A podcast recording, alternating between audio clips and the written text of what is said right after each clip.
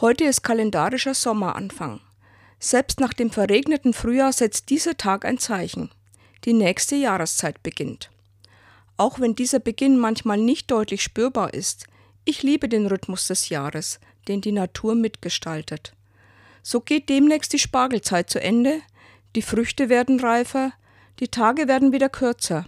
Ich finde, es wäre total langweilig, wenn unser Lebensalltag stets im Gleichklang dahinplätschern würde. Alles hat seine Zeit. So steht es schon im Buch Kohelet. Und je bewusster mir das wird, desto gelassener kann ich den Tag angehen. Die Aufregungen, die ich heute erleben werde, werden vielleicht morgen schon wieder vorbei sein. Oder ich sehe sie aus einem anderen Blickwinkel. Ich darf gespannt sein, was heute wohl auf mich wartet.